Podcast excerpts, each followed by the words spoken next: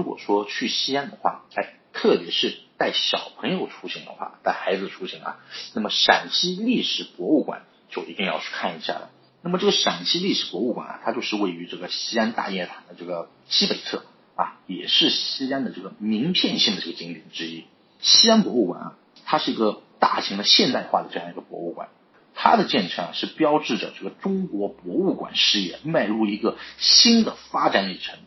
这座馆舍为中央殿堂啊，四宇重楼的这样一个唐风建筑群啊，主次井然有序，高低错落有致啊，气势非常的庄重啊，融合了这个民族传统、地方特色和时代精神于一体的这样一个建筑啊。然后对于这个陕西博物馆来说的话啊，它这个。嗯，怎么说呢？它呢是收藏的这个上起源古人类初始阶段使用的这样一个简单的石器，下至呢就是一八四零年前啊社会生活中的这个各类器物啊，总共这样前前后后三十八万余件文物啊，不得了啊！而且它这个时间跨度啊，就是长达了一百多万年啊啊，文物不仅数量多，而且是种类全啊，这个是非常厉害的。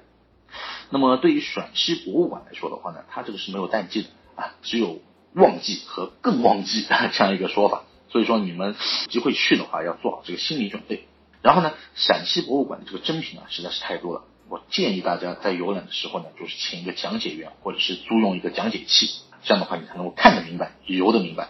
对吧？然后进入陕西博物馆的话呢，也是需要安检的啊，像这种什么金属刀具啊、饮用水啊，要尽量都不要带。反正这个里面呢都是可以卖的，虽然说价格贵一点，对吧？啊，还有你你如果是一个文博控的话，什么叫文博控？就是这种文化历史博物馆控啊，就建议在馆内啊少拍照